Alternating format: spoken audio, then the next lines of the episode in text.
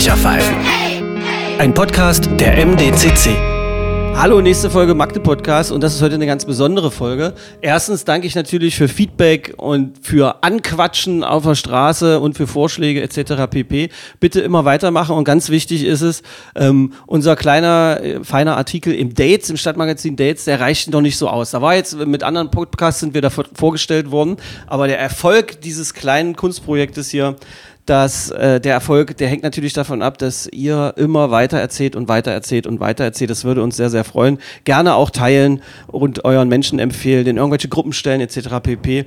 Äh, und ihr könnt euch dann auch gerne kritisch damit auseinandersetzen. Ich habe eben schon gesagt, das kleine Kunstprojekt heute. Es gibt Podcasts, die sind journalistisch, manche mache ich auch manchmal so. Und dann gibt es Podcasts, die sind eher Kunst. Heute der, das möchte ich ausdrücklich vorweg schicken, ist das ein Kunstpodcast. Deshalb ist alles, was hier heute passiert, von der Kunstfreiheit gedeckt.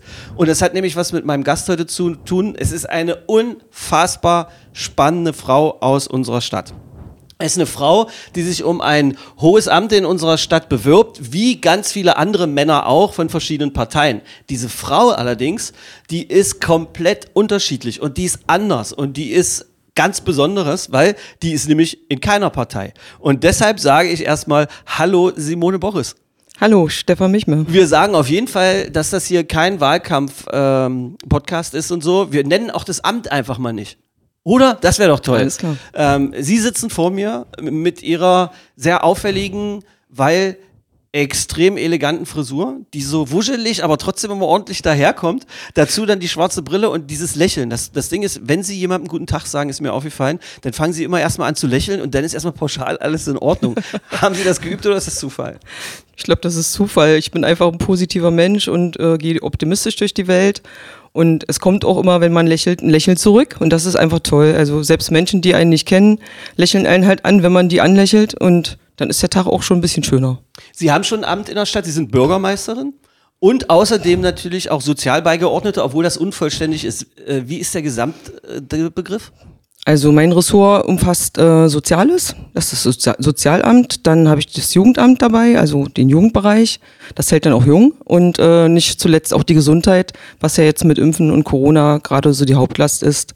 Äh, ja, und dann gibt es noch ein paar Stabstellen, die so ein bisschen Planung machen, die dafür sorgen, dass wir eben sozialpolitische Leitlinien in der Stadt haben und dass alles ein bisschen geordnet läuft.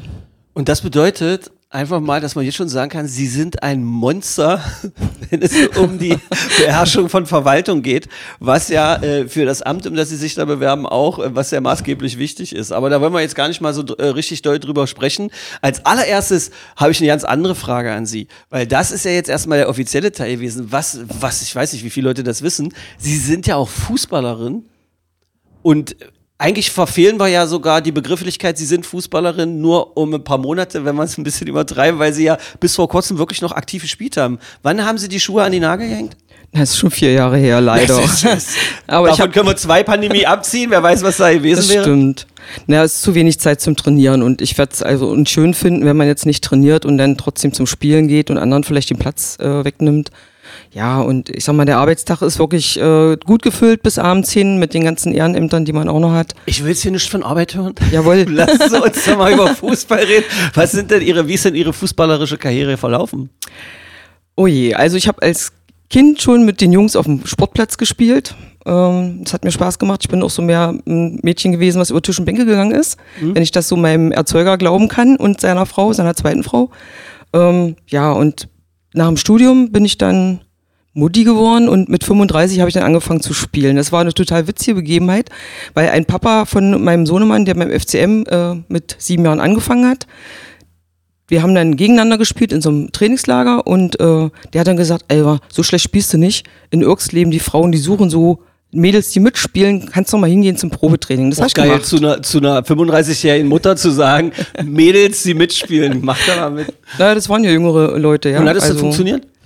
Äh, hat funktioniert. Also die Trainerin hat gesagt, bis 25 kannst du noch ein paar Jährchen spielen bei uns. Ich sag, äh, nee, halt mal stopp. Ich bin schon 35 und wollte eigentlich mit 40 wieder aufhören.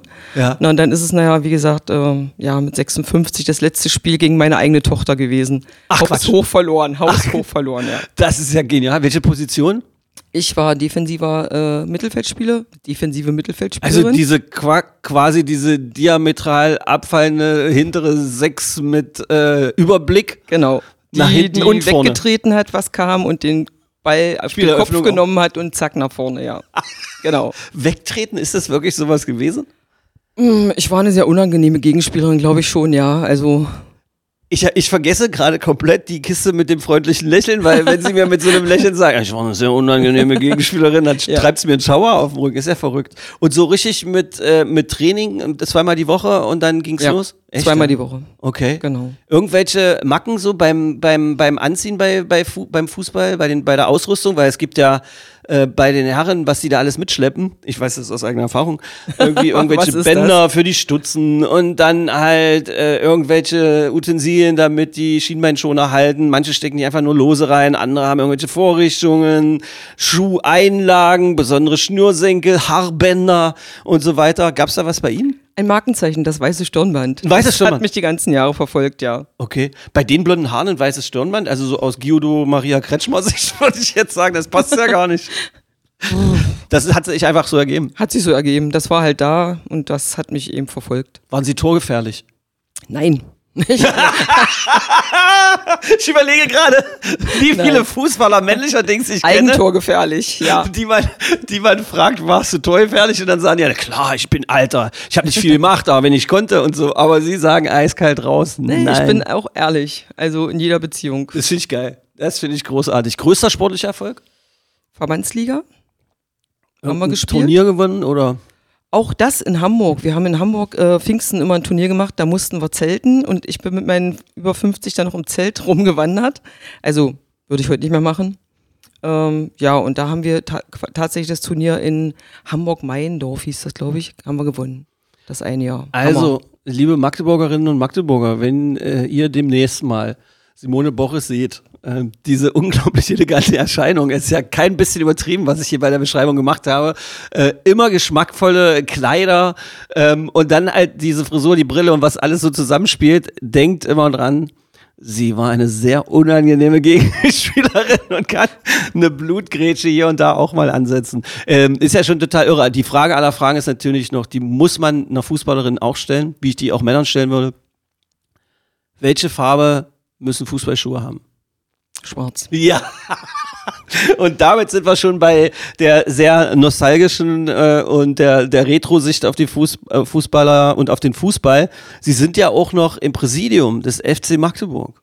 Das ja Genau. auch so ein Traditionsverein ist, wo wahrscheinlich, wenn man im Block U oder wo auch immer fragt, welche Farbe müssen Fußballschuhe haben, würden wahrscheinlich auch 80 Prozent. Ist jetzt die Schätze und eine Behauptung, aber ich habe so das Gefühl, da würden viele sagen, schwarz. Dieses bunte Zeug, Schnickschnack, neubautischer Unsinn, oder?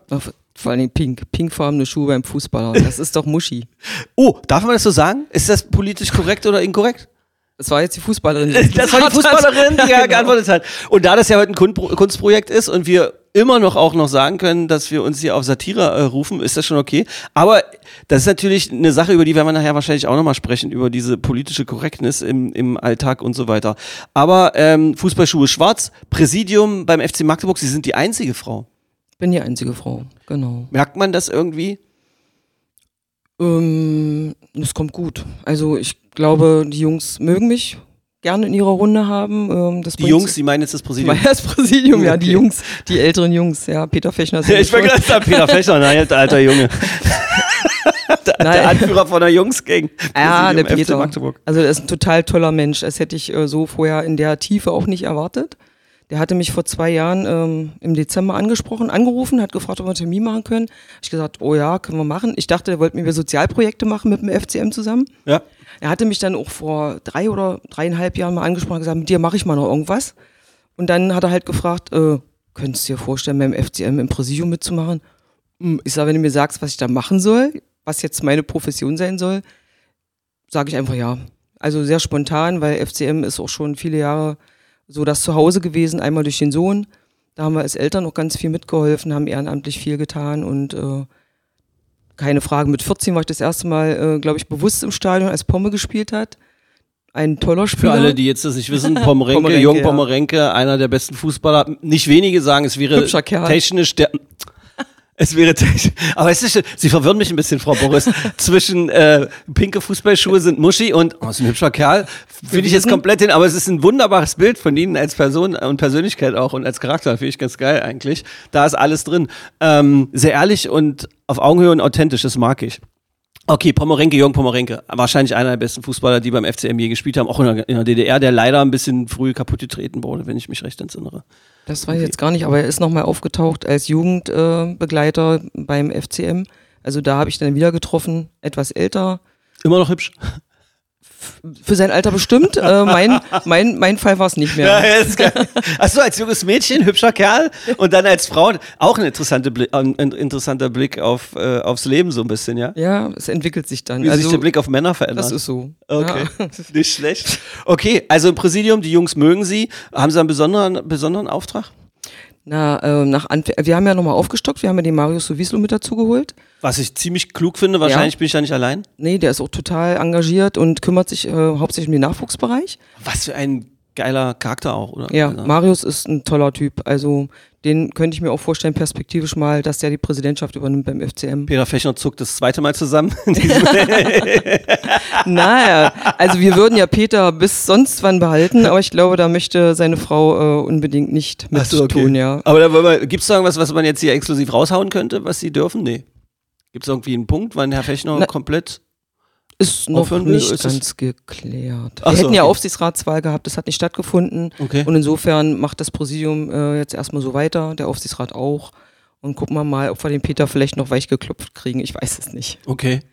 Ja, so ein bisschen, sagen wir mal so ein paar Jährchen noch ähm, sich mit so mit so einer Präsidiumsarbeit auseinandersetzen, glaube ich, könnte Marius nicht schaden. Ich glaube, dass er das selber so sieht. Ja. Und dann mit einer gewissen Gelassenheit und Routine da reinzurutschen, es klingt gut, ein guter Plan. Ist ja definitiv auch ein ehrlicher Typ und er hat das auch so gesagt, also ist gar keine Frage. Und was ist nur Ihre Aufgabe im Präsidium? Also Personal äh, so ein bisschen, also was, was mir auch so von Hause aus ein Stück weit liegt, ähm, Struktur im Verein weil es ist ja Verein und SBG ist ja nochmal zusätzlich auch Bestandteil des Vereins, aber es ist alles ein bisschen kompliziert. Also Personal hauptsächlich und dann eben äh, Fanbetreuung, äh, Fanprojekt, Fanbeirat, die äh, Typen so zu begleiten. Mhm. Also was ähm, auch so ein bisschen meinem Naturell entspricht, so ein bisschen Eier, sozial, hallo. Wenn es jetzt äh, übrigens jemanden gäbe, der fragt, ja, warum sagt der nicht zu dem letzten Spiel etc. pp. Die Aufzeichnung dieses Podcasts äh, ist einen Tag nach einem Spiel, nach einem Unentschieden, kann man ja auch ganz äh, eindeutig sagen. Äh, gestern 1-1 gegen Havelse und ausgestrahlt wird der Podcast aber jetzt erst in äh, vier Wochen, glaube ich, oder nee, in zwei Wochen erst. Äh, da sind ja schon ein paar Spiele dazwischen, deshalb können wir jetzt keinen Bezug zu irgendwas nehmen, was aktuell irgendwie im Verein ist oder sowas. Ähm, deshalb geht's, und es geht natürlich ja auch heute in diesem Kunstprojekt um äh, Simone Boris, die ja so gar nicht künstlich daherkommt. Mensch, sowas von authentisch könnte mich danke, schon wieder danke. vor Begeisterung wegschmeißen. Das war äh, bei, äh, bei Frau Stieler-Hinz ja schon genauso, weil ich weil auch die hat sich dann zum Beispiel über Verwaltung so so geäußert, wo ich so dachte, na, ob das jetzt jeder, der hinter so einer verschlossenen Tür am Schreibtisch gerade versucht, seinen Mittagskaffee zu trinken, gut findet, weil die hat es schon sehr genau gesagt, dass es sehr schwer ist. Aber da kommen wir vielleicht auch noch später zu. Ähm, zum Verein nochmal, FCM. Ähm, sind Sie da vielleicht der Meinung, dass es ein paar mehr Frauen auch noch im Präsidium geben müsse? Oder sind Sie gar nicht so ein Freund von dieser äh, Quotendiskussion oder so? Es braucht keine Quotendiskussion. Wenn es äh, Frauen gäbe, die sich das auch zumuten möchten, bei uns Frauen ist immer das Problem, dass man in bestimmten Alter erst aktiv werden kann, wenn man Kinder hat und so weiter, dann ist man doch eher geneigt, ähm, sich da stärker zu engagieren. Und dann ist auch die Frage, man muss wahrscheinlich als Frau auch öfter gefragt werden, ob man irgendwas äh, übernehmen würde. Also von sich aus, von mir aus wäre ich nicht auf die Idee gekommen zu sagen, hey, hallo, hier, mh, hm, Kraft meiner Potenz, ich will ja mitmachen, ich habe Ahnung von Fußball, was ich manchmal nicht habe, wenn ich sage, das war eine tolle Flanke und es war gar keine. Das war ein Pass, Simone, das war nur ein Pass. ja, es sollte nur ein Pass sein, genau, oder ein Torschuss, ich weiß es nicht. Ja, jedenfalls äh, glaube ich eben, dass Frauen oftmals angesprochen werden müssen, weil wir reflektieren immer noch mal selber, ob wir das könnten und viel zu oft denke ich dann, oder denken auch andere Frauen, ähm, ob ich das wirklich schaffe, ob ich mir das zutraue, ob das nicht zu viel wird. Also insofern wenn es Frauen gäbe, die sich in dieser Männerwelt durchsetzen möchten, ähm, warum nicht? Also, aber Quotenfrauen finde ich, find mhm. ich voll daneben. Aber Sie haben auch nicht den Eindruck, dass äh, der Herr Fechner Sie als Quotenfrau da gefragt hat oder so? Gar nicht, nein. Okay. Mhm. okay. Nein, tatsächlich auch, denke ich mal, ein Stück weit Verbindung zur Stadt. Ein Aspekt, weil ich ja nur wirklich die Stadt gut kenne und eben auch die sozialen Strukturen ein Stück weit benutze. Also mich da auskenne und wie gesagt, Auskennen da kommt auch ist- die, naja, die Auskennen ist so wunderbar, ist die Untertreibung des Jahrtausends. Ich meine, sie sind quasi äh, in den Sozialstrukturen, sie, sind- sie sind die Göttin der Sozialstrukturen in Magdeburg, möchte ich mal sagen. Ähm, da kommen wir aber auch noch hin. Ähm, also das ist ja dann durchaus auch ein Aufruf und ein, ähm, liebe Männer, äh, lass mal, mach doch mal hier ein bisschen eine Gleichberechtigung. So versuche ich das übrigens auch zu, auch zu leben. Irgendwie 50-50 Kinderbetreuung und damit Frauen nicht irgendwie, wie Frau Boris gerade gesagt hat, erst später, wenn die Kinder aus dem Gröbsten raus sind, wieder auch sich irgendwie ak- engagieren können oder sowas. Ja, Unsinn. Weil äh, bereichert ja auch eine Partnerschaft, glaube ich, wenn beide was Cooles irgendwie machen und was Gewinnbringendes und was gesellschaftlich Relevantes irgendwie. Deshalb wäre wär das, wär, wär das ein schöner Aufruf. Aber ich weiß, ich bin ein Träumer, aber ich bin nicht der Einzige, sage ich an dieser Stelle. Ähm, Bin- Bindung zur Stadt. In Magdeburg geboren sind sie ja nicht. Nein, ich bin in der Altmark in Gardelingen geboren. Ja. Mm, Das hört man nicht mehr. Also ich spreche, glaube ich, nicht mehr so wirklich deutlich klar wie die Altmerker. Bin aber 1970 schon nach Magdeburg gekommen. Also bin hier dann in die erste Klasse, das zweite Halbjahr eingeschult worden, in der Vaterschule, in der Sturmstraße. Und sehr anspruchsvolle Schule gewesen und ja, habe da die Polytechnische alle in Magdeburg. Na, zu DDR-Zeiten war das wirklich äh, eine sehr gute Schule. Echt, ja? Sehr, sehr ähm, prädestiniert und viele, viele gute Schüler. Und da waren auch die Fußballerkinder zum Beispiel von Sparwasser, die Tochter, Okay. vom Zapf, der Sohn. Also auch da Bezug zum FCM, weil die haben alle in Stadtfeld in der Reinhold-Götze-Straße, hieß es damals noch, Oaklee-Straße, da hatten die dann ihre Neubauwohnung und äh, dann gingen die Kinder natürlich bei uns zur Schule. Verrückt. Ja. Verrückt. Dann äh, EOS wahrscheinlich gemacht? Nee, leider nicht. Ah, okay. Weil, äh, ich sagte ja, die Schule war prädestiniert für gute Abschlüsse. Ich habe Ja. zwar die 10. Klasse und auch die 8. Klasse, wo man ja die Entscheidung treffen musste, ob man zur EOS kommt, mit 1,0 abgeschlossen. Aber Hui. meine Eltern waren keine Arbeiter. Ich war also Mhm. kein Arbeiterkind und wir hatten in der Klasse auch noch äh, Jungs, die sich zur NVA gemeldet haben, Oh, ja, also ja, zur. Armee. Und die wurden natürlich bevorzugt. Und so viele Plätze auf der EOS gab es nicht. Also Genau. hatte sich das für Frau Boris dann erledigt. Äh, kann man ruhig mal erklären für Leute, die das vielleicht nicht wissen, auch für die Jüngeren, die hier vielleicht zuhören. Das war damals so, dass äh, in der Klasse, sagen wir mal, von 30, damals waren Klassenstärken von 30, Ja. 27 Schülern waren keine Definitiv. Seltenheit. Äh, meistens gab es pro Klasse äh, zwei Plätze, bestenfalls drei Plätze äh, für die EOS. Wenn jemand dabei war, der sich für einen 25-jährigen Dienst in der Nationalen Volksarmee, das war die äh, Drei Jahre, äh, zehn drei Jahre, Jahre, auch schon zehn. Jahre, was auch immer, ähm, äh, wer sich da verpflichtet hat, der wurde dann pauschal schon mal zugelassen, egal wie die Leistungen waren. Das war wirklich absurd. Ich war mit so, hatte auch so einen Schulkameraden dann an der EOS, der kam überhaupt nicht hinterher, der überhaupt nicht, der hat das gar nicht gecheckt, die wurden dann so mit durchgewunken. Ja, und dann ging es natürlich noch danach, das ist krass, verrückt. Und wie haben sie es dann trotzdem gemacht zu studieren? Na, 10. Klasse, dann auch mit 1-0.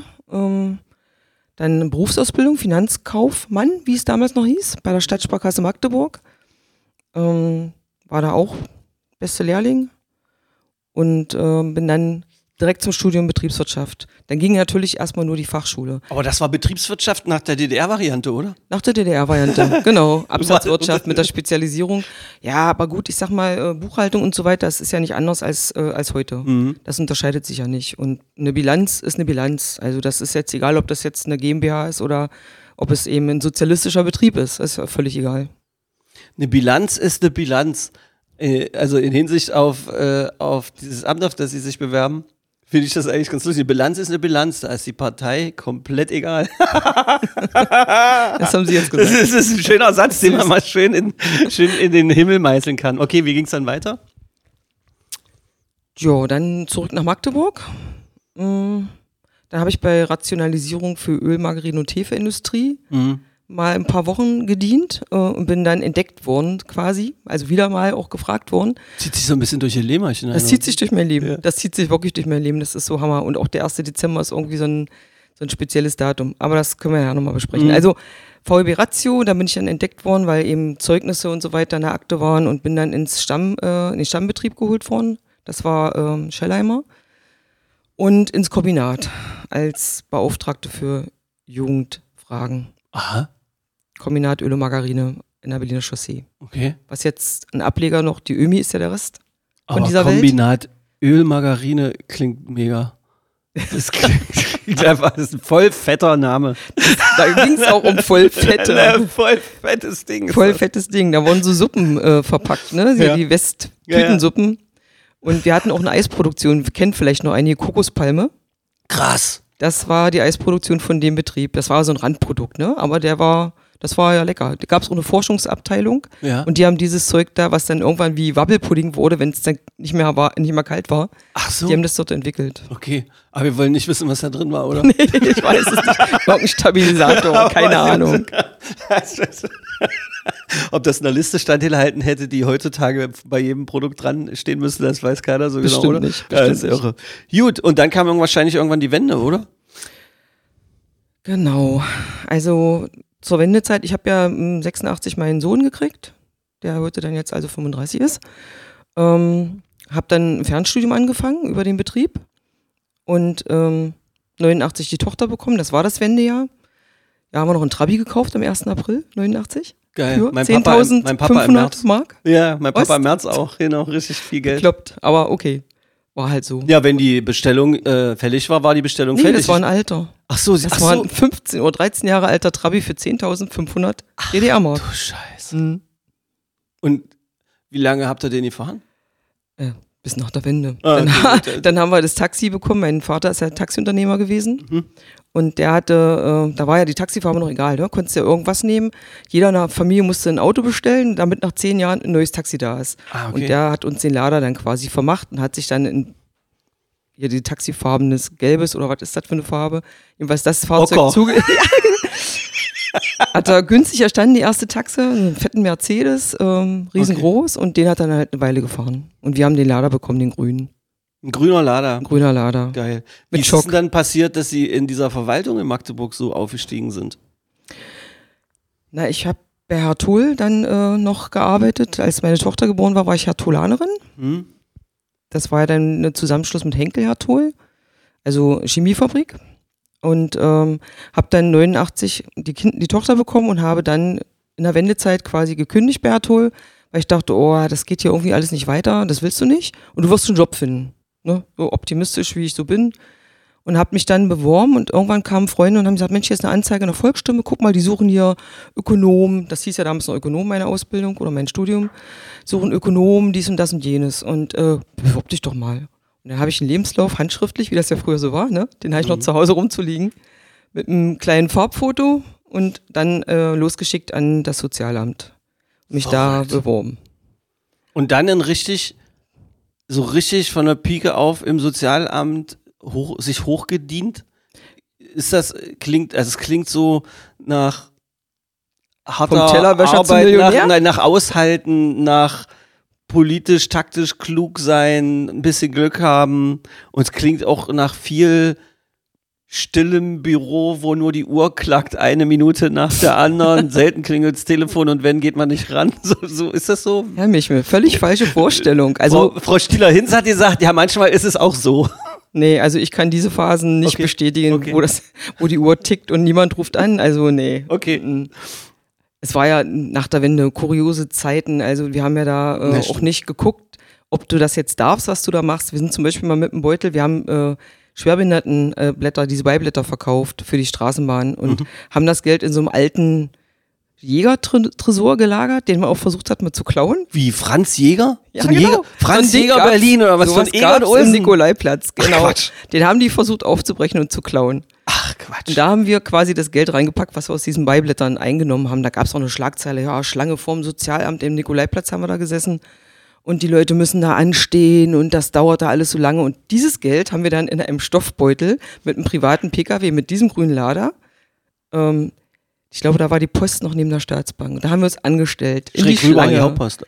Oder die was? Schlange der Menschen und Ja. haben das Geld dort eingezahlt. Der hinterm Schalter ist fast verrückt geworden. Die Schlange hinter uns wurde immer länger.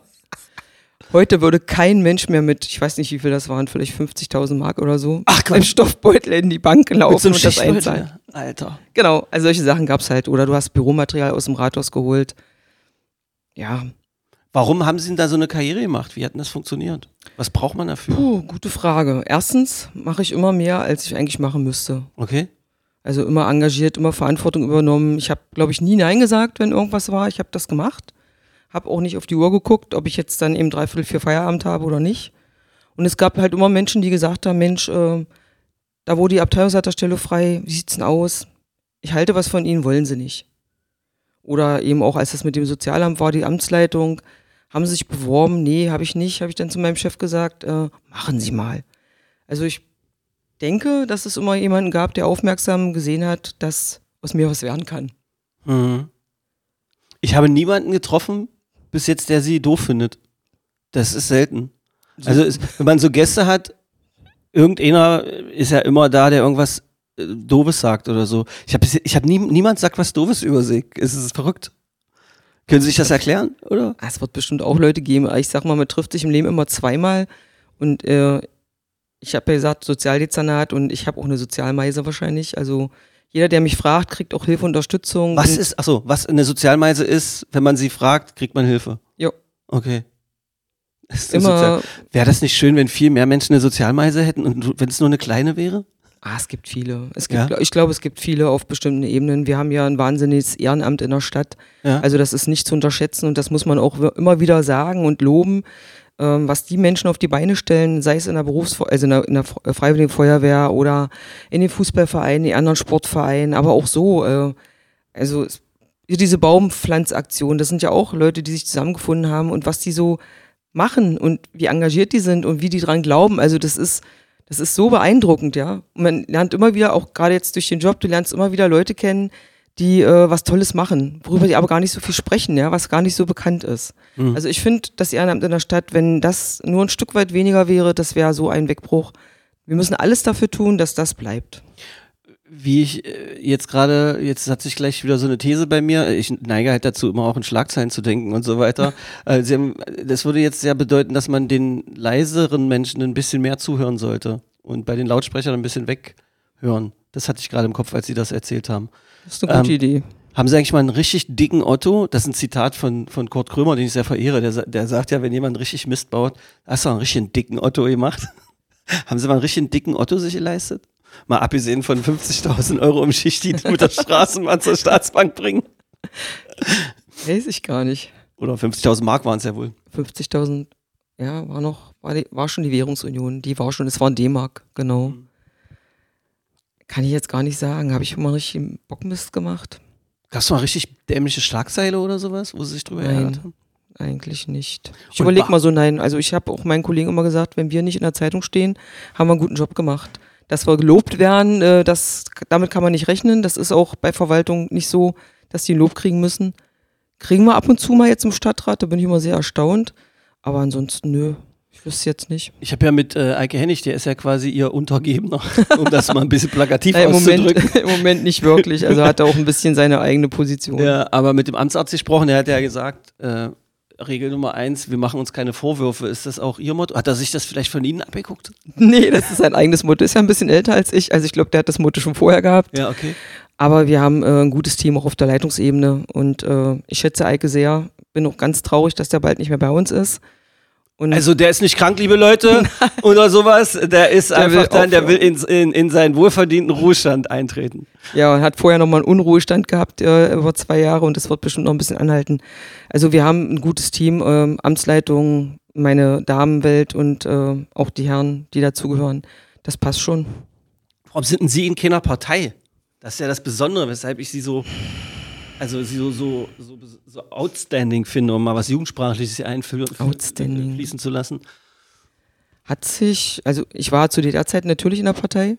Ah, Ja. Da, Uh. ist, da ist man ja angesprochen worden oder bin ich angesprochen worden äh, nach dem Motto, wenn du was bewegen willst, was natürlich Quatsch war im Nachgang, hat das äh, sich herausgestellt, dass es Quark war. Aber wenn du was bewegen willst, weil ich auch immer Verantwortung hatte, auch zu der Zeiten schon Studentenclubleiterin während des Studiums und natürlich auch in der FDJ, logisch, weil da war auch, sag mal, dieses Gemeinsame und was zusammen zu machen. Das war so das Prädestinierte. Und ich habe dann aber auch schnell feststellen müssen, ähm, nein, du kannst es nicht ändern kannst nicht wirklich was bewegen. Und ähm, wir sind dann auch mit der Wende, mein Mann ist auch in der Partei gewesen, sind wir dann auch äh, nicht mehr den nächsten Schritt gegangen, sondern ausgetreten. Und im Grunde habe ich mir gesagt, möchte ich nie wieder in der Partei sein, weil ich möchte äh, meine Meinung auch unabhängig vertreten dürfen. weil Sie den Eindruck haben, dass es äh, schwierig ist, innerhalb einer Partei mit einer eigenen Idee und Meinung mehr oder weniger entspannt voranzukommen? Zielführend? Ist sicherlich schwieriger. Aha. Man hat ja doch äh, einen gewissen Zwang. Klar, es ist eine Demokratie und es gibt eine politische Willensbildung, die natürlich dann äh, durch, zum Beispiel im Stadtrat durch die Fraktion äh, entsteht.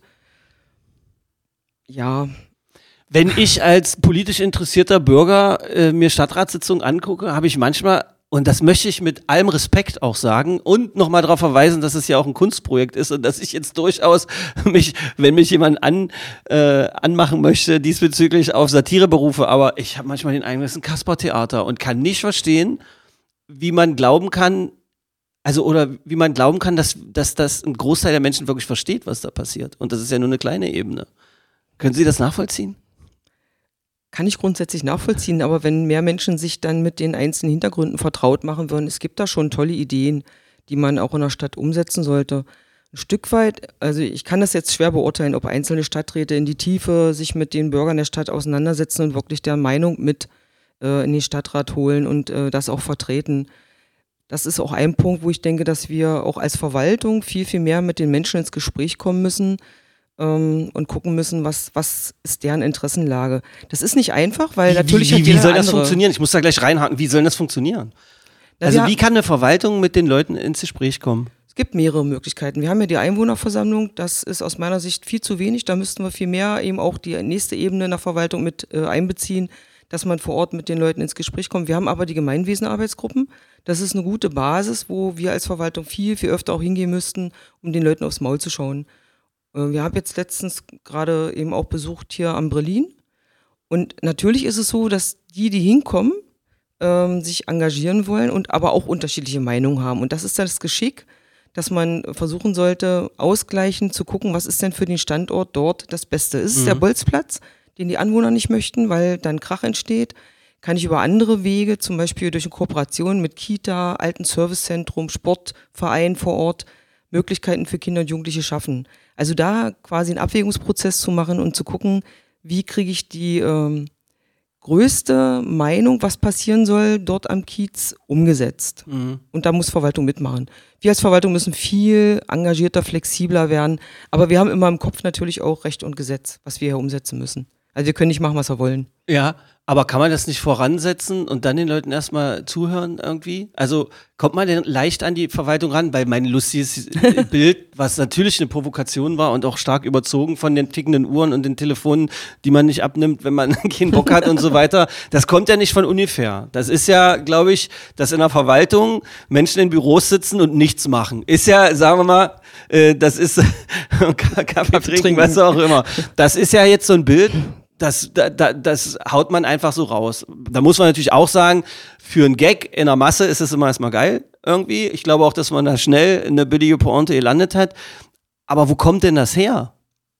Kommt das nicht vielleicht auch daher, dass man oft in Warteschleifen landet? Und wenn ja, haben Sie jetzt die Möglichkeit, mir mal zu erzählen, warum man so schnell in so einer Verwaltungswarteschleife landet?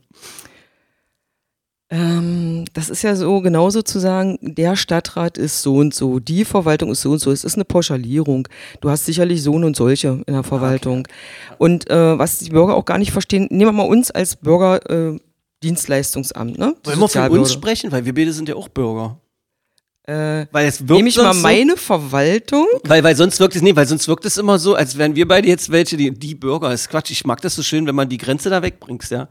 Äh, wenn man die Grenze so weg, äh, weg mag. Also wir. Was? Also, wir, wir, Mhm. Verwaltung und Bürger der Stadt sind ja auch Bürger, die nicht alle in der Stadt wohnen, das muss ich dazu sagen. Mhm. Ähm, so diesen Zugang, ja. Also wir denken schlechthin vielleicht als Bürger, Sprechstunde heißt, da müssen die auch ansprechbar sein. Sprechstunde heißt bei uns, da sind sie präsent ansprechbar. Das heißt, ich muss also gucken, perspektivisch, wie ähm, ich die Leistung den Bürgern zugänglicher mache und zugänglicher mache, dass ich eben nicht ins Amt rennen muss und da meinen Führerschein beantragen muss, sondern das kann ich alles vielleicht online machen und muss dann vielleicht das Ding zugeschickt bekommen oder bloß noch hin, um das abzuholen. Das geht dann ganz schnell. Und die Möglichkeit wird mir dann eingeräumt. Ähm, und für die Leute, die es nicht können, also für unsere älteren Bürger, die vielleicht mit dem Smartphone noch nicht so gut umgehen können, weil sie nicht von jüngeren Leuten geschult wurden, für die wäre es dann eben notwendig, dass man präsent was anbietet. So, und da muss man auch Erreichbarkeit ähm, herstellen. Jederzeit, zu jeder Zeit erreichbar. Rund um die Uhr? Nein, nicht rund um die Uhr.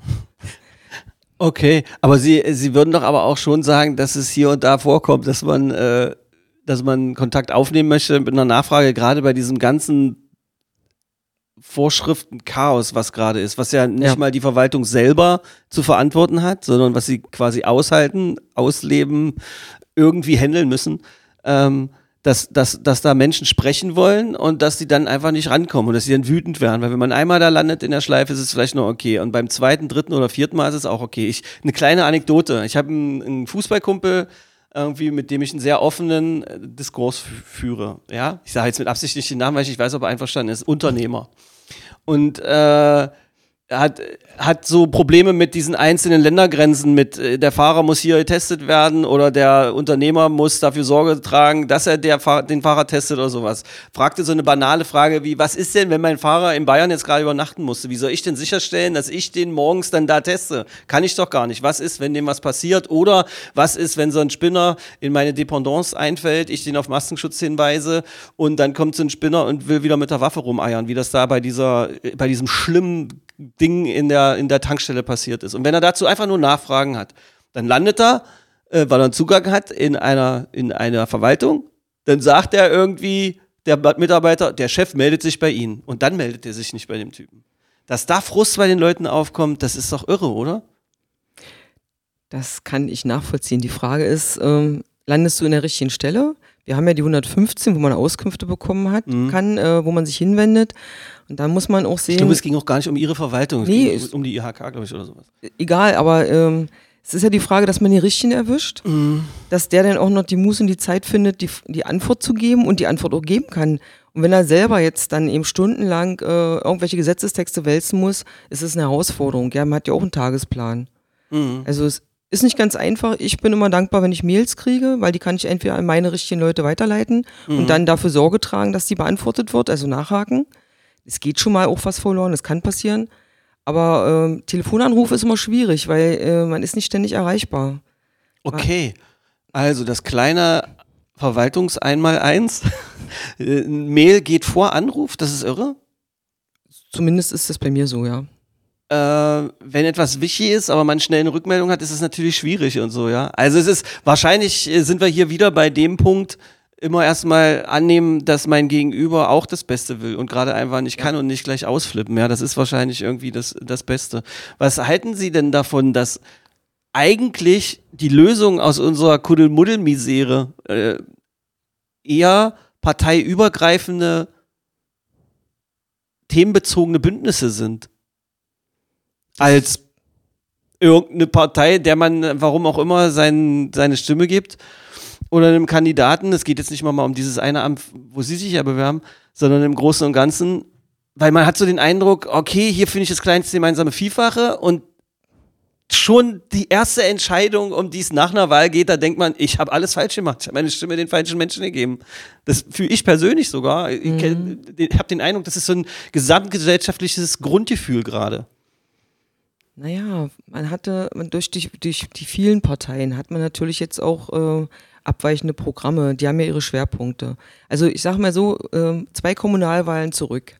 Wenn man da die Parteiprogramme gelesen hat, dann war die Übereinstimmung dessen, was die wollten, Gutes wollten für Mhm. die Bevölkerung, in dem Fall in der Stadt Magdeburg, das war fast identisch. Also das, da war der gemeinsame Nenner enorm groß, ja. Da ging es dann nur um den, so um den Kandidaten dann wahrscheinlich, oder was? Ja, genau. Also Ja. das Programm war dann schon deckungsgleich. Alle wollten eben soziale Gerechtigkeit, äh, was weiß ich, was da noch so, eine gut funktionierende Wirtschaft. Also die, die Deckungsgleichheit war da, war da groß. Und äh, jetzt hat man natürlich viele, gerade im Stadtrat, viele Fraktionen äh, mit unterschiedlichen Schwerpunkten, Ansätzen und da Mehrheiten hinzubekommen. Es ist eben nicht klar, wenn ich solche Verwaltungsvorlage einbringe, wie wird am Ende entschieden.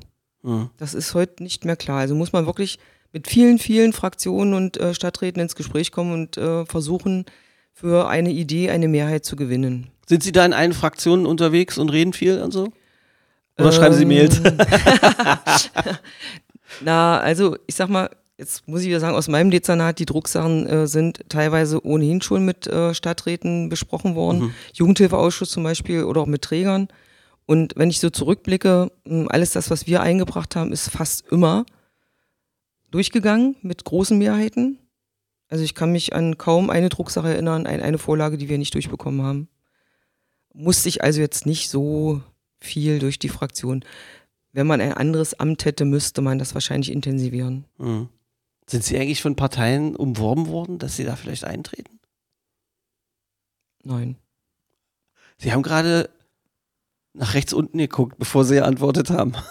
Ich habe mal so einen komischen Fernseh Fernsehzauberer gesehen, der gesagt hat, da bin ich vorsichtig. Ich weiß, das habe ich mir gerade ausgedacht. Ich weiß, dass man, ich weiß, dass man das irgendwie rauskriegen kann, aber ich weiß nicht, ob es rechts unten ist. Also. Jetzt lacht er sich ein Kringel. Nein, tut mir leid. Also irgendwie, okay. Äh, aber lass das so stehen, war doch schön. Passt doch in unsere, in unsere Kunstsatire, äh, in unser Kunstsatire-Format gerade die Kiste. Fand ich gerade richtig geil, Frau Boris. Richtig gut. Haben Sie eigentlich einen absoluten Lieblingsort hier in der Stadt? Na, das FCM-Stadion ist klar. Boah, echt? Ist das. Alter, Ein wirklich. Sie waren Hexenkessel. bestimmt eine unangenehme Gegnerin von Boris.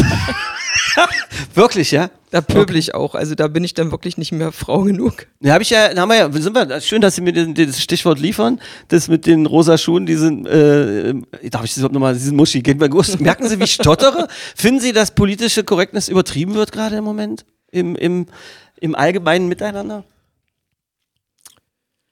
Es, es wäre entspannter, wenn man nicht so, wenn die Masse nicht so drauf drängen würde, bestimmte äh, Sternchen mitzusprechen. Also schreiben finde ich das nicht schlimm, da finde ich, ist es okay. Mhm. Ähm, das ständig zu sprechen, das fällt mir persönlich sehr, sehr schwer, weil man Mhm. anders sozialisiert ist, weil ich anders sozialisiert bin. Weiß nicht, ob ich mich als Frau dann besser fühle, wenn das Sternchen gesprochen wird. Ähm, ich weiß, dass meine eine Kollegin eine ganz andere Geht ja nicht Position- nur um Sie als Frau, sondern auch um die Menschen, die nicht wissen, welches Geschlecht oder so weiter, ja, die so ein bisschen, das, Mhm. das ist ja, das ist ja das Problem. Es geht ja quasi, die breite Masse da so mitzunehmen, aber ich gebe Ihnen komplett recht, dass das schwer ist für uns. Wir sind ja nur auch ein bisschen älter schon und wir sind halt so viele Jahrzehnte mit der Sprache, wie sie ist, aufgewachsen. Im Herzen und in der Seele ja, nehme ich uns jetzt beide mal nicht aus oder da schere ich uns über denselben Kamm. Empfinden wir ja das respektvolles Miteinander, an alle Menschen mitdenken, äh, so. Aber ich glaube, dass das Problem ist, dass ganz junge Menschen, für die das ganz anderes, ein ganz anderes Gefühl gerade ist, die sich einen ganz anderen Zugang zu, ähm, zu dieser Gleichberechtigung und zwar gesellschaftlich, sozial, geschlechtlich, was auch immer, übergreifend irgendwie, dass sie einen ganz anderen Zugang haben. Und wir müssen einfach so ein bisschen mitgezogen werden. Ich glaube, dass der Prozess nicht aufzuhalten ist. Der ist nicht aufzuhalten. Die jungen Leute sprechen das auch und die haben überhaupt kein Problem ja, damit. oder? Wobei ich sagen muss, äh, was jetzt so diese Gleichberechtigung oder die Akzeptanz von anderen Menschen betrifft. Im Frauenfußball ist es ja tatsächlich so, das ist kein, keine Ente, dass du mit äh, gleichgeschlechtlichen äh, Frauen zusammenspielst, die also eine Freundin haben. Ich habe also auch in meinem Bekanntenkreis aus dem Fußball heraus Mädels, die eben gemeinsam ein Kind bekommen haben. Und ich habe da überhaupt kein Problem mit. Also das ist jetzt keine Frage von Sprache bei mir, sondern einfach eine Akzeptanz, eine Wertevermittlung, die schon zu DDR-Zeiten stattgefunden hat, auch wenn da nicht vieles gut gewesen ist. Aber wir haben da eben zum Beispiel ähm, in der Schule, da war es normal, wenn du gut warst, hast du eine Patenschaft für jemanden übernommen, der eben nicht so gut lernen konnte. Dafür hast du nichts bekommen, das war einfach Normalität und das war eine Wertschätzung, dass man das machen durfte. Und äh, der andere hat das vielleicht nicht mal schön gefunden, wenn man den dann äh, gelehrt hat, aber ähm, das gehört halt dazu. Lernpatenschaft war ich auch am Start. Also Ja? ich war der, ich war aber der Gute. Oder Flaschen sammeln, um, um das Geld dann zu spenden oder so. Ja. Ich meine, das hat, hat man uns vermittelt. Und wie gesagt, äh, auch durch, durch den Fußball und so. Also ich würde den CSD in Magdeburg 2025 mit aller Macht unterstützen, weil ich finde das genial. Mhm. Die Frage ist eben, muss es über Sprache und die jungen Leute, da haben sie vollkommen recht. Die, ja, werden ich das glaube, leben. dass man einfach ein bisschen, dass, dass die Akzeptanz und das Mitgefühl für, für Geschlechtsidentitätsdinge, Hautfarben etc., ganz egal, äh, dass, das, dass das wichtig ist, aber dass diese Akzeptanz auch zum Beispiel älteren Herrschaften, die nicht klarkommen damit gerade und Probleme damit haben, äh, auch so ein bisschen dem entgegengebracht äh, und also denen entgegengebracht werden sollte, einfach nur, ähm, damit man sie mitnimmt oder so, weil dieses ständig aufeinander einprügeln, verbal und so, und das geht in die andere Richtung ja genauso. Ey, Dieter Hallervorden, ja, also ich meine, der Typ hat Verdienste, der Typ hat auch, ich meine, ich finde diesen Spruch so lustig, dass er, da einer sagt, er setzt sich gegen die Verhunzung der deutschen Sprache ein und ist für Palim Palim, ich hätte gerne eine Tüte, eine Flasche Pommes oder was er da irgendwie. Flasche Pommes genau. Ja, ja. Kenn ich das auch. ist natürlich, das finde ich so lustig, das ist natürlich auch ein, so ein populistischer, äh, äh, provokanter Kram irgendwie. Aber dass der sich da hinstellt und da so laut ist dafür, das ist genauso Quatsch finde ich. Ein bisschen Respekt irgendwie auch den, den jüngeren Menschen da so gegenüber und ein bisschen mehr Offenheit finde ich auch geil. Das ist so altväterlich belehrend. Ich habe sowieso den Eindruck, dass man mehr aufs Alter scheißen sollte. Egal ob aufs Junge oder aufs Alte, sondern dass man sich eher zuhören sollte. Weil sowohl die junge Generation, die haben total kluge Dinge auch zusammen. Man kann so viel von denen lernen. Und der älteren Generation auch zuhören und sich so gegenseitig Respekt, Respekt äh, zu schenken, indem man sich zuhört. Das finde ich, das ist so verloren gegangen. Es wird immer schlimmer. Haben Sie nicht auch den Eindruck? Also, Das hängt auch mit den sozialen Medien wahrscheinlich zusammen, Ja. ja. Also es wird ja wenig kommuniziert und Corona hat noch eins oben drauf gesetzt. jetzt haben Sie zum allerersten Mal das Wort gesagt. Haben Sie es eigentlich mitbekommen? Ich habe das, das ist kein Vorwurf. Also ich, hab, ich bin so, ich habe schon zweimal im 10-Minuten-Abstand während der, des Podcasts gerade gedacht, geil, wir haben es noch nicht einmal gesagt. Selbst bei Eike nicht, bei Eike Hennig. Das ist Okay. ja, das, nee, nee, das ist, das, da. Aber äh, sag mal, die Wirkung von dem, was jetzt passiert, ähm, auf die Kommunikationsfähigkeit ist natürlich enorm. Also gerade bei den Kindern, das finde ich so furchtbar, dass die eben auf Abstand getrimmt werden. Gut, die akzeptieren das wahrscheinlich, weil sie damit jetzt gelebt haben und größer werden, aber ich glaube schon, dass das was mit unserer, mit dieser Generation macht und äh, mit den älteren Menschen etwas macht, weil die ja auch einsamer werden. Da was zu tun, zu gucken, dass wir aus dieser Situation wieder rauskommen, das wird die Herausforderung der nächsten Monate, wenn nicht sogar Jahre werden. Ich habe am Wochenende eine These gehört. Äh, da ging es um die Impfpflicht. Nun wissen wir beide, während das hier ausgestrahlt wird, nicht, wie es, wie es funktioniert irgendwie. Äh, weil das wird sich ja jetzt in den nächsten Tagen, Wochen irgendwie, wird da was weiter passieren. Und da hat ein Typ gesagt, es ist nach allen medizinischen Gesichtspunkten klar, dass eine Impflücke geschlossen werden muss, um durch die Pandemie zu kommen. Andererseits gibt es ganz viele intellektuelle und auch kluge Leute, auf die sich wieder weniger intellektuelle und kluge Leute ständig berufen, damit beschäftigt sind, ihrem Ego zu folgen oder einer gewissen Ungehorsamkeit und ihre gesamte intellektuelle Fähigkeit da reinzustecken, Argumente gegen das Impfen zu finden. Und da merkt man, anstatt der gesellschaftlichen Pflicht danach zu kommen und der Logik und der Wissenschaft. Und ähm, deshalb braucht man die Impfpflicht, aber die Regierung wird es nicht hinkriegen. Und dann habe ich gesagt, das ja, war so wie so ein Donner, habe ich im Radio gehört bei einem Sender aus Berlin. Und dann habe ich so gedacht, ja super, dann sind wir jetzt schön am Arsch. was, was sagen, was ist denn Ihre Sicht? Zur Impfpflicht, Ne, zu dieser These zu dieser irgendwie. These. Wir brauchen die, aber wir, die Regierung wird es nicht hinkriegen. Was ist denn das für ein Scheiß? Ähm, also ich denke, der Zeitpunkt, um jetzt eine Impfpflicht äh, durchzuboxen ähm, in, in jedweder Hinsicht, ist eigentlich überholt gewesen. Ist zu spät, Weil die was? Akzeptanz zum Anfang der Pandemie wäre aus meiner Sicht größer gewesen. Mhm. Da hat es dann am Impfstoff gehapert, sonst hätten sie es vielleicht auch schon früher versucht, eine Impfpflicht durchzusetzen. Bei Das Masern würde wahrscheinlich aber keiner gemacht. zugeben, dass das so ist, oder? Nee, ich bin ja in der Frage jetzt mal einfach nur äh, Mensch, der auch mit äh, Menschen, die einfach auch mit ihr, ihrem Umfeld äh, im Gespräch ist. Und ich würde auch niemanden verdammen, der sagt, ich lasse mich nicht impfen oder der sagt, ich warte jetzt auf den anderen Impfstoff. Mhm. Das ist ja auch nochmal so eine Geschichte, dass es wohl auch einen Prozentsatz geben wird, der äh, auf den neuen, auf den nächsten Impfstoff hofft und sagt, mit dem würde ich mich impfen lassen. Sie meinen den Novavax. Äh, den angepassten Impfstoff. Mhm. den Protein, auch proteinbasiert. Also das ist ja auch ganz viel im Kopf passiert, weil so viele ähm, Informationen immer wieder neu reingebracht werden. Das hat uns ja beim Impfen auch total äh, Kürre gemacht, ne? Mal geht der Impfstoff für unter 30-Jährige nicht, dann geht er doch wieder, dann geht er aber für über 60-Jährige nicht. Also eine Wahnsinnszeit gewesen, so intensiv. Und Sie sind doch aber die, die quasi von oben, also wie so ein Trichter, von oben kamen lauter verschiedene Informationen rein, unten mussten Sie das irgendwie bündeln und so rauslassen, dass es allen Menschen gerecht wird und angepasst wird, den Menschen hier in der Stadt. Aber es hat doch nur nicht funktioniert, oder? Es gab viel Stress, ja. Also, wie gesagt, Impfstoff zu wenig, dann diese Priorisierung, die uns da auch dann die Leute vor Ort äh, ja ein bisschen kaputt spielen lassen hat. Weil sowohl der Wachschutz als auch die Leute, die, also die Verwaltungsleute oder die Ärzte vor Ort, mussten das ja aushalten, ja, dass eben von einem Tag auf den anderen die Information eine andere war und dann durften die eben nicht mehr die Termine in Anspruch nehmen und und und. Also es war schon eine anstrengende Zeit. Waren Sie da mal richtig sauer und haben gepöbelt? Oder sind Sie da auch so gelassen durch die Zeit gekommen?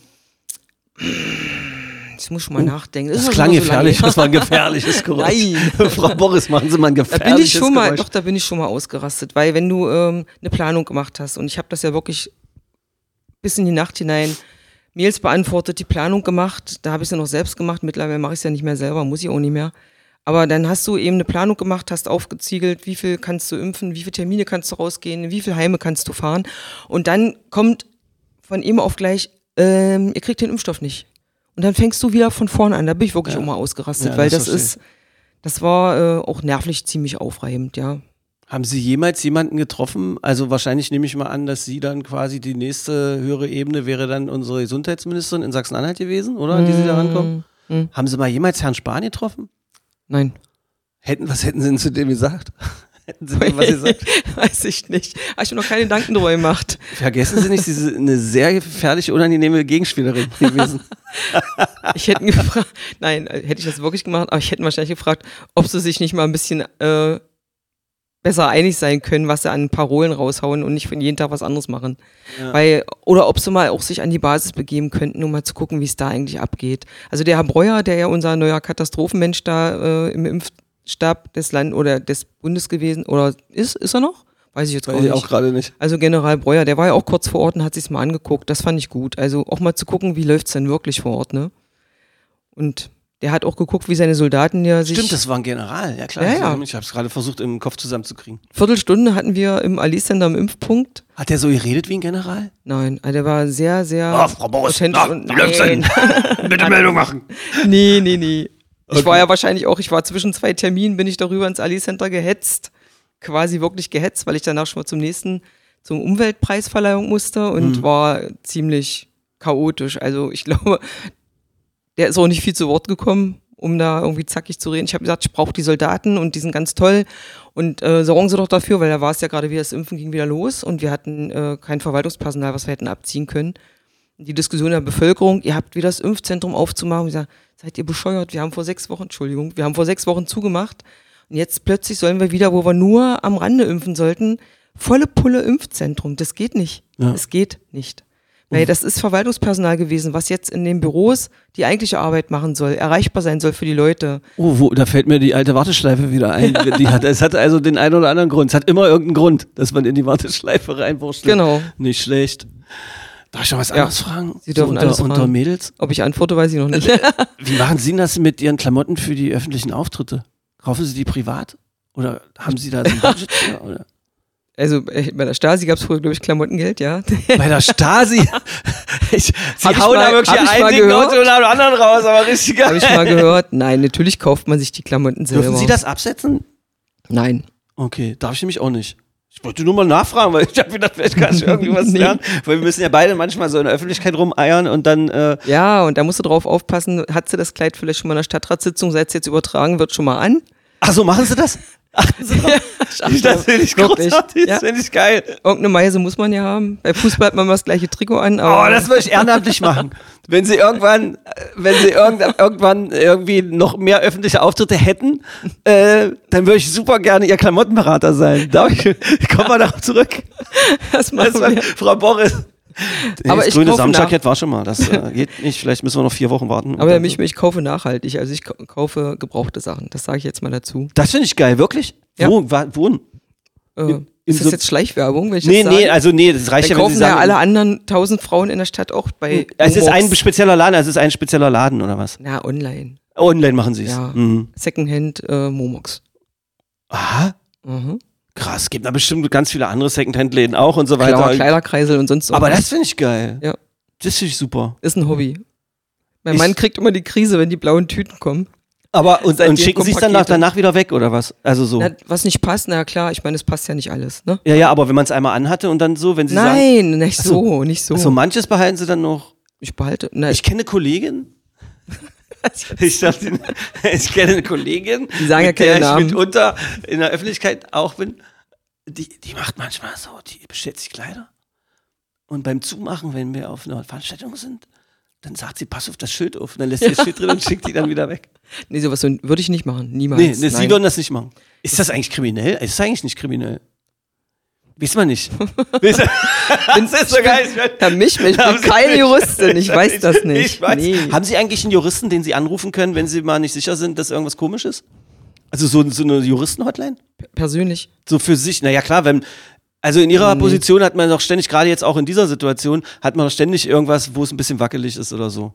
Und das wird ja noch schlimmer, wenn das dann, wenn es in die Auseinandersetzung mit anderen Parteien geht und sonst was. Es gibt ja Parteien, äh, ich, äh, da sagen wir auch keine Namen, die finden Spaß daran, einfach einen Juristenstreit anzufangen wegen eines Kommas oder so jetzt übertrieben Ups. Also bringt mich jetzt auf eine Idee, dass ich mir vielleicht auch mal, ähm, ja, Ich, wie man suchen Sie, müsste, ja. Wissen Sie, Na, wie gerne ich jetzt neben Ihrem Klamottenberater auch gern der Jurist wäre, aber ich bin rotzenblöde und, und habe da überhaupt keine Ahnung.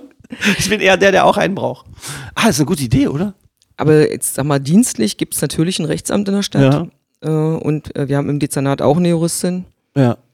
Da kann man schon drauf zurückgreifen. Und wenn es mal andere Sachen gibt, dann nimmt man sich auch mal als Stadt einen Anwalt. Ja.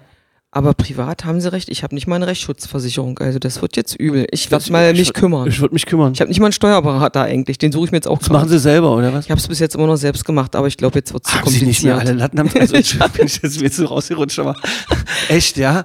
Ja, ich pff, weiß Obwohl, äh, ich meine, in dem, es, Sie haben ja keine Nebeneinkünfte und nicht so verschiedene Sachen. Insofern ist es ja vielleicht gar nicht so schlimm bis jetzt Hm, Kaum. gewesen. ist. Aufsichtsratstätigkeiten, da so. muss, das muss man auch angeben bei der Steuer. Okay, Aber das kriege ich gerade noch so hin mit so einem Steuerprogramm.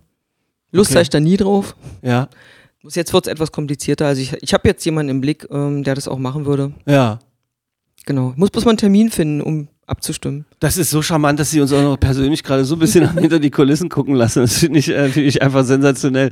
Also, wir sind, merken Sie was, wir sind vor ungefähr 15 Minuten abgebogen bei der Frage und haben all das, was wir eben gerade die letzten 15 Minuten gequatscht haben, bei der Frage, was ist eigentlich Ihr Lieblingsort? Also Mein nur, um Ihnen zu beweisen, dass ich immer dranbleibe im Kopf und wach bin und so. Und da ging es ja um das Stadion und dann habe ich gesagt, es ist nicht Ihr Ernst und dann ging es weiter los. Gibt es einen anderen schönen Lieblingsort, also irgendwas Romantisches oder sowas? Was Romantisches in der Stadtpark, überhaupt die Natur. Ja? An der Elbe. Die Elbe ist so genial. Also das, jede, jede Stadt am Fluss, finde ich, hat irgendwas Besonderes. Ja? Das Köln zum Beispiel auch oder in Düsseldorf, wenn sie da am Flussufer sind.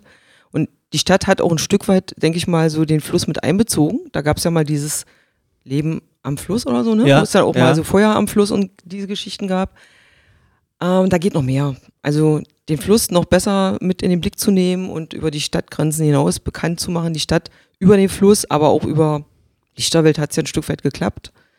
Aber über die Wirtschaft auch. Also Magdeburg nicht nur als Oststadt mit einer Vergangenheit. Und nicht nur als. Sportstadt mit Tradition, das ist ein Pfund, aber das weiß, glaube ich, mittlerweile die ganze Welt. Ich meine, Ja. wahrscheinlich die Blau-Weißen steigen auf, die Grün-Roten sind die beste Mannschaft der Welt, Vereinsmannschaft der Welt im Die Moment. Schwimmer sind top drauf. Die Schwimmer sind Olympiasieger und was, Was haben wir noch? ich. Boxen haben wir noch. Wir haben den Rennverein. Also es gibt so viel in dieser Stadt äh, im Sportbereich, aber Bei dem Rennverein machen sie da manchmal, gucken sie da auch mal hin? äh, So?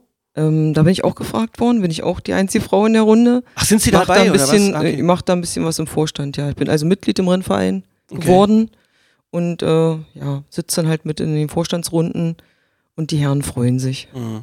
Ich bin aber ein bisschen ambivalent, weil ich immer nicht so richtig, ich, äh, da sage ich auch ehrlich, kenne ich mich nicht so richtig mit aus, ob das jetzt in Sachen Tierschutz was Cooles ist oder nicht, weil die Faszination, da so zuzugucken und so Bilder im Kopf zu haben, wie das früher gewesen ist und dann so ein bisschen in so einem Traditionsding da drin zu hängen, finde ich Wahnsinn. Und ich erinnere mich sogar auch noch, dass mit meinen Eltern, mein Bruder und ich auch mal bei so einem Renntag waren, noch zu DDR-Zeiten sogar. Und so windige Typen, so, die sahen ganz ulkig aus, haben da so Wetten abgeschlossen und die Zettel waren ganz ulkig und und dann habe ich, glaube ich, zu viel Polizeirufe geguckt, in denen das auch thematisiert wurde irgendwie. Und das fand ich geil. Und dann auch selber so auf dem Pferd gesetzt zu werden, um da im Kreis zu reiten, weil konnte man ja so Kinderreiten auch machen. Das finde ich toll. Aber weiß, ich weiß immer nicht, ob so Rennsport und jetzt hat man ja diese ganzen Springreitkisten, sind ja auch schwierig. Aber sie passen da schon auf. Was versprechen sie mir? Passen sie drauf auf, ja. Ich passe auf, aber ich habe ja selber auch mal ähm, Reitunterricht gehabt im Herrenkrug zu Ja. DDR-Zeiten mit zehn Jahren. Und da ist man nicht nur im Kreis geritten, sondern wir sind auch raus in, die, in den Busch und äh, Pferdepflege gehörte auch mit, ein Stück weit mit dazu. In Biederitz, sind, Sie sind im Biederitzer Busch rumgeritten wie Ronja die Räubertochter oder was? Und einmal runtergefallen, ja. Och, ja? Ja. Haben Sie sich eigentlich beim Fußball mal schwer verletzt? Nein. Ich habe immer gegengehalten. Ich habe doch gesagt, unangenehme Ja, ja, ja, Gegenspielerin. das schon Wer wieder. zurückzieht, ist verletzungsanfällig und ich habe immer gegengehalten. Durchgezogen. Durchgezogen muss man. Verrückt. Was halten Sie denn eigentlich von dem Dom? Der Dom ist ein schöner Dom. Ort. Das ist, ja- Nee. das ist irre. Ach nee, die geschichtsträchtigen ähm, Objekte, die noch in der Stadt übergeblieben sind nach diesem schrecklichen Krams da, die sind alle genial. Und äh, deswegen, weil ich auch Geschichte und solche Sachen liebe, fliegen wir auch möglichst die einmal im Jahr nach Rom. Das hat uns letztes Jahr ja nun leider, nee, vorletztes Jahr konnten wir nicht. Aber letztes Jahr waren wir auch in Rom. Also ich finde so Städte mit Geschichte einfach klasse. Es ist so schade, dass wir nicht mehr solche Gebäude haben. Aber die Stadtmauer ist ja auch freigelegt. Ja, also es geht ja so langsam wieder so ein bisschen voran hier und da, ja. Und ich, also alles um den Domplatz rum finde ich auch, äh, finde ich, und ich meine, Untergang. dieser Dom ist einfach, das ist The Dom. Und ich meine, Sie haben vorhin Köln erwähnt, ich weiß, dass das so ein bisschen auch aus Mitleid war. die, die haben Nee, wissen Sie, warum das so war? Weil ich in Köln äh, öfter mal mit dem Zug fahren musste, von Köln abfahren, als ich mein Aufstiegsverfahren zum höheren Dienst gemacht habe. Ah, so. Als ich nämlich hier die Amtsleitung übernehmen wollte, musste ich zwei Jahre auf die Weide gehen. Und das Ganze fand in Köln-Brühl statt. Ah, und so okay. bin ich öfter mal in Köln gelandet. Und haben aber gesehen, wie toll Magdeburg ist. Na, sowieso, das war ja vorher schon klar. Also Kölner Innenstadt, äh, außer der Dom vielleicht, ähm, ist nicht wirklich so der Hype. Ja, genau ja. wie Frankfurt am Main. Also, Ja. nee, Magdeburg ist Magdeburg. Ich bin auch oft, ich hatte auch äh, so teilweise in Köln sehr oft zu tun und äh, ähm, der Dom ist ein Angeberdom. Das war immer so mein Ding. So ein, so ein überzuckerter Angeberdom. Und unser in Magdeburg ist halt, jetzt mal abgesehen von dem ganzen Geschichtskram und so, da sind wir sowieso weit vorne. Der ist klar, der hat eine Linie, schöne glatte Wände, aber er sieht einfach geil aus. Wenn es Ja. bei Ikea einen Dom gäbe, wäre es unserer, glaube ich, zum Zuhause selber zusammenbauen. Das hat doch hier äh, Simon Becker, der hat doch hier mit Lego mit seinen Kindern da auch Ja, eine genau. Burg gebaut, ne? Ja. Und da war ja die Idee, warum gibt's nicht den Magdeburger Dom als Lego? Warum nicht? Ja. Das könnte man doch mal erfinden. Na, wir müssen es nicht erfinden, sondern müssen, glaube ich, eine Kooperation mit denen anstrengen. Und ähm, Okay. ich habe sogar mal mit denen zu tun gehabt. Und äh, die haben immer, glaube ich, ne, die haben gerne, die haben so Ideen gerne. Ich weiß halt nicht, ob, aber es ist eigentlich eine geile Idee. Der Magdeburger Dom bei denen. Nicht schlecht. Nicht, dass wir jetzt verklagt werden von Playmobil, weil die. aber jetzt haben wir beide erwähnt und damit sind wir schon wieder raus. Außerdem ist dieser Podcast von der Kunstfreiheit gedeckt. Genau. Das habe ich eingangs, das habe ich eingangs laut und deutlich gesagt. Stehen Sie eigentlich auf Musik? Ja. Oh, jetzt weiß ich nicht, ob ich mich traue zu fragen. Was für Musik finden Sie gut?